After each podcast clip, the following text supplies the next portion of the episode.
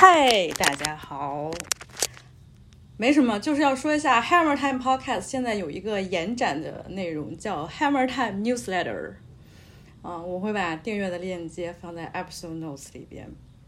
为什么重新要做一个 newsletter？第一，是因为我觉得现在播客平台也并不是很安全，虽然这个播客它上线的平台有限，但是呢，就由于国内有一些客户端和产品，比如说啊，点名小宇宙，它就是抓取了 Apple Podcast 的 feed，这个其实是并没有经过我授权的，它只是在全网抓播客的 feed 而已，就上线了它自己的平台。然后我也没有办法让它下架，对吧？虽然说在小宇宙上面也有一些订阅者，但是我并不希望我的播客是通过这种形式扩散出去的。嗯，还有就是小宇宙播客它听节目有一个非常大的弊端，就是它上线会非常延迟。就比如我上一期跟老林聊的那一期。Growing up in the two thousand，这都是啥时候上线了？现在小宇宙好像还没有上，我也不知道是为什么。嗯，而且小宇宙有一些，因为它有一个评论区，就有时候你看到一些让你特别可笑、无语的一些评论，真的很会影响我的心情。你看其他的播客平台就没有能让你评论的地方，是吧？你想指出我的不足，那你有理有据的给我写一封邮件，然后我再来反驳你。我很讨厌在评论区跟人辩论或者讨论一个什么话题，因为我觉得这个空间其实就非常有限。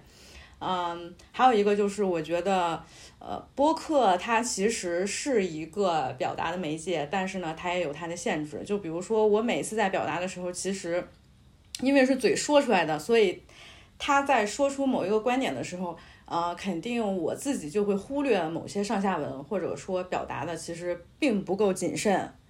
虽然这个播客的风格我一直说是特随意，但是在输出观点的时候，我还是希望能达到一个严谨的这么一个标准，这是我对我自己的要求。那如果写作的写作的话，我觉得写作其实会让我整个思路更加的清晰和完整，然后在表达的时候，我也可以补充更多在播客没有办法补充的内容。所以这个 newsletter 就这么诞生了。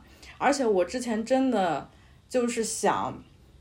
彻底的把所有的播客都慢慢的下架，只做 newsletter。但是后来我又觉得发了这么多期，全都删了，好像有点舍不得，所以该留的就尽量留着。但是呢，可能有一些会引起争议的内容，我自己会偷偷下架的。呃，这个 newsletter 接下来其实就是我对我自己的一个激励，因为我希望我能在每周都能产出一些有信息量和有价值可以探讨的内容，也是逼我自己。重新回到写作的这种形式，啊，好了，就说这么多。嗯，链接请大家在 episode notes 里面查看。然后他订阅了之后，你其实会可以看到已发的 archive，因为我已经发了第一篇了。感谢大家。